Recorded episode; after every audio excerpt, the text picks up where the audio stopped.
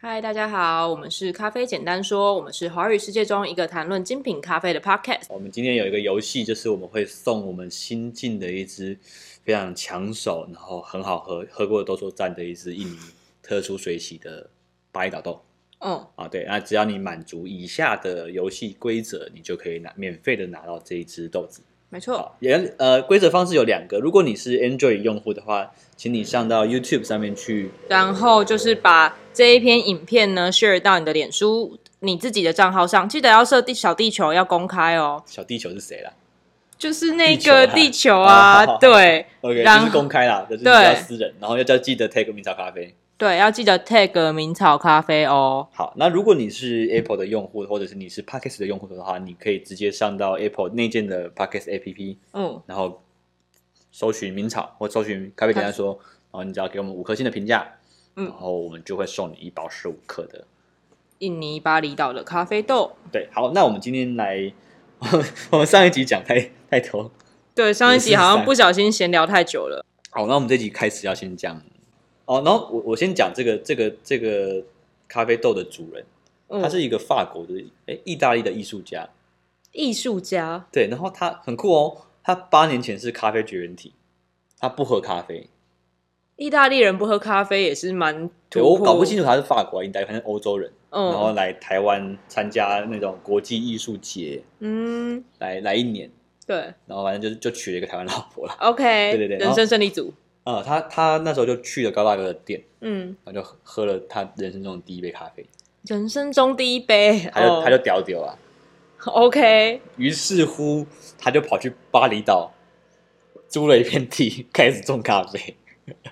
哦，艺术家能够这样也是蛮狂 的。对啊，他就去考杯测师，然后去考处理法师，然后去他去他也开了一个烘豆厂，然后现在是印尼最大的供应商。然后八年前不会咖啡啊，这件事很扯，八年前是他的第一杯咖啡，然后他对现在是一个烘豆就厂是印尼老的最板，大还有的最咖啡大供供应商，然后他又是出，就是他有他又借钱去盖了一个处理厂，然后 然后出了很很厉害的印尼豆。很莫名其妙哎、这个世界。 对好，，这个故事的完整，就是我我也是听听高大哥讲的，所以我也没有办法讲的很完整。但是就是他是从一个咖啡素人，就是我、嗯我我我觉得你从咖啡素人变成一个咖啡冠军这件事情对我来说没什么吸引性，因为这种故事太多了。对，对，像卡苏亚也是，就是刚开始不喝咖啡，然后突然喝咖啡，然后就拿了哦冠军，干干嘛的？嗯，对，可是我觉得你可以从素人变成一个供应商嘛，供应生豆，而且生豆很为生豆的品质很强的供应商，我觉得这件事是超扯。这不是常人可以达到、可以想象的事情哎、对，嗯所以，嗯，我我我很喜欢这只豆子，因为它的它是我我昨天上一集有讲到，它是一只干净度很高的厌氧发酵。，对，对，我们等一下会会就是针对厌氧发酵，我们会再讲更多。然后阿西等一下会分享关于红酒里面的厌氧发酵。嗯，好，那我们先来看一下这只豆子，这只豆子是巴厘岛哦，海拔还蛮高，有一千二，我还以为很低。OK，然后 它的品种很特别，是 S 七九五，对，它是数字的品种，基本上这种以数字来命名的，大概都是人工去就是嫁接或是栽培培养出来的品种。对，那我我上网查了一下，你们自己也也可以上网查。反正 S 七九五，它我自己听高大哥讲是说它是呃，它是两个两个支系上进来的，一个是那个荷兰的的的生豆公司他们去培育出来的，然哦，后他的另外一个他的他的的父亲的支系是这样，然后他母亲的支系好像是从呃法国那边过来的，还干嘛的？反正它是混混种混出来的一只品种。嗯这个品种最大最重要的优势是它可以抗叶锈病。对，哦，大家知道叶锈病是什么吗？大致上就是叶锈病的概念，就是它它的叶片会有一点像呃枯掉，就像生生锈的样子。哦、像锈蚀的感觉，所以它就是像叶子生锈的感觉，叫叶锈病。对，你嗯，你你知道斯里兰卡之前产咖啡吗？哎呦，我知道这件事嗯但它情。就是因为叶锈病爆掉。然后这个产业就消失了吗？，对，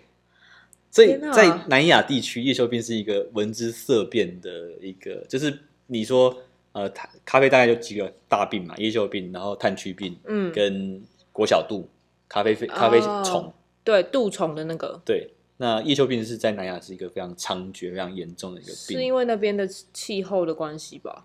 是嗯，尤其现在气候暖化之后，其实叶锈病又更严重了。对啊所以现在因为以现在呃怎么讲，抗病性的品种跟好喝的品种一向都是打架的。哦你越抗冰你就越难。喝，对，然后你越不抗冰你就越好喝。举个例子，Geisha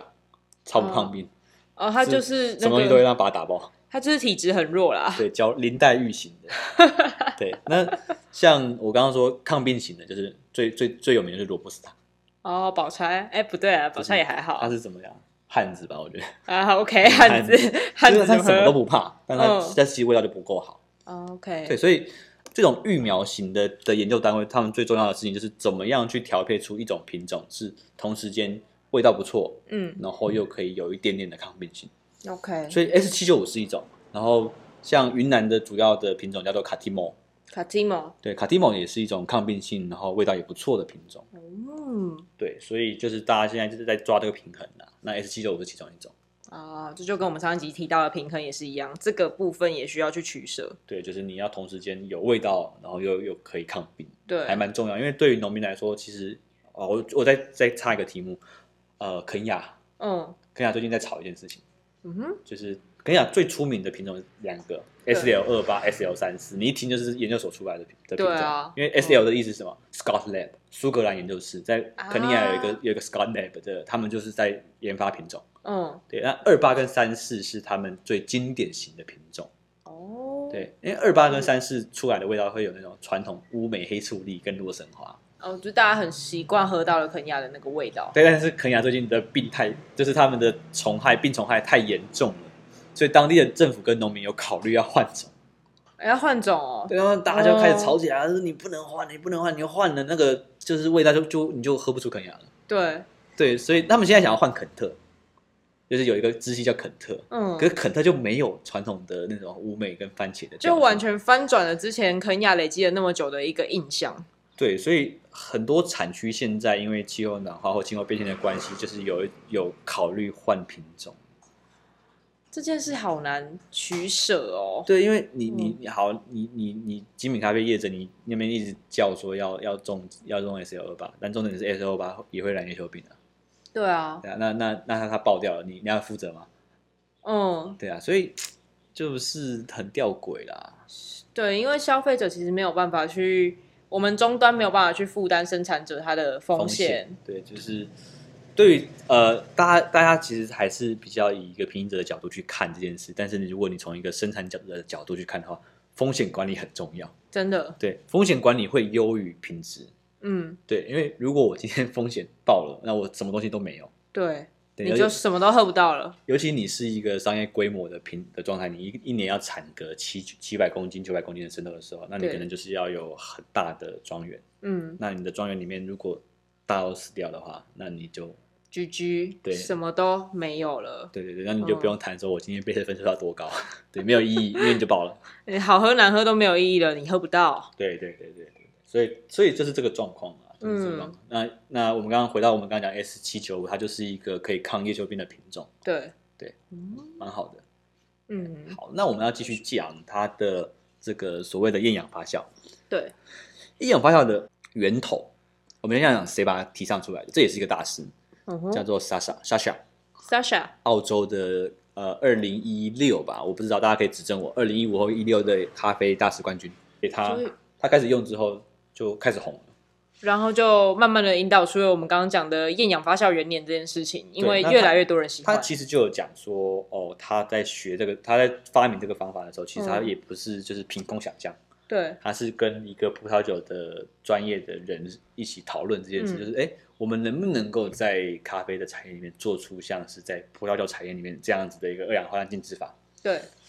所以，我们今天这集我们就要来介绍红酒里面在做的二氧化碳净制法，这就交给阿西，是阿西的专业。我是没有没有到那么专业啦。不过大家如果提到厌氧发酵的话，如果大家对酒稍微有一点理解，不管是葡萄酒还是其他的酒类，只要你是做酒精的发酵，一定要是没有氧气的状态，就是我们讲的厌氧或是非常低的氧气，不然它就没有办法变成酒精。然后如果像我们刚刚讲的浸渍法，其实在呃葡萄酒世界里面也有一些酒类是使用这个 carbonic maceration 二氧化碳浸渍法的方哦薄酒式来做。对，薄酒来，啊、嗯，嗯，但未来的风味是长长什么样子？薄酒来它就是比较容甜易美，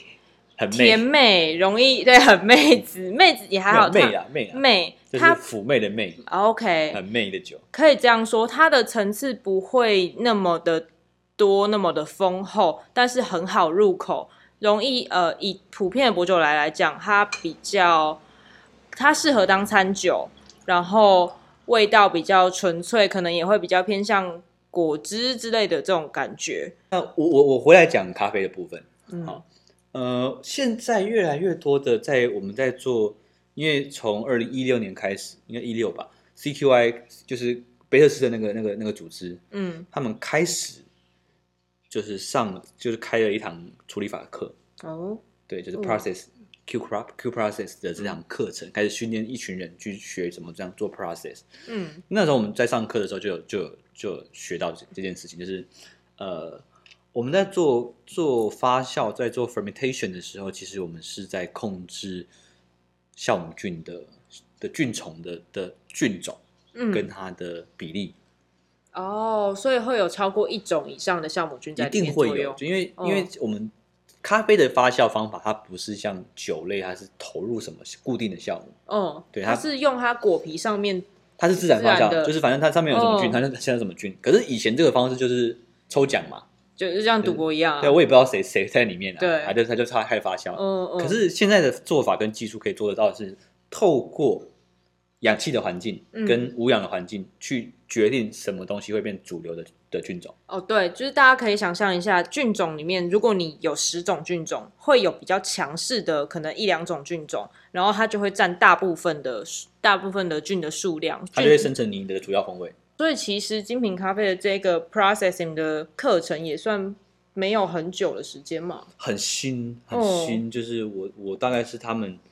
开这个课到第三届之后我才去上的，哦，对了解。嗯，哦，而且陆陆续续这两三年开始越来越多，就是除了 CQI 之外，也有其他的协会开始办 process 的课，嗯，了解。就是这也是我们未来可以提的一个话题，就是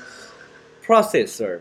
这个处理法的这个，因为以前的处理法是农民在做，对。对，但是嗯现在这个东西独立出来了。哦。就是它从它从一个那个 supply chain，它从一个供应链里面拉出来，变成自己一个独立的工作。嗯，对，所以变成这个 processor，它必须要在产地做这件事情哦。当然当然，那它必须收到果实做这件事。就像我们那天在聊 Low 嗯 Mile 里面的 Ben，、对。对啊，就是跑去破龙地，然好后自己收酷果实。嗯。对，大概就是这样子。哦，哇！所以恭喜大家这一次 有机会可以喝到这个被抢下来的豆子啊，对，而且我也是没有抢到很多， 就是现在也只差十公斤，十公斤真的不多哎、所以等烘完那个 sample roast 之后，我们就会上市。没错，好好期待哦， 大家敬请期待。好，就这样，拜拜。拜拜。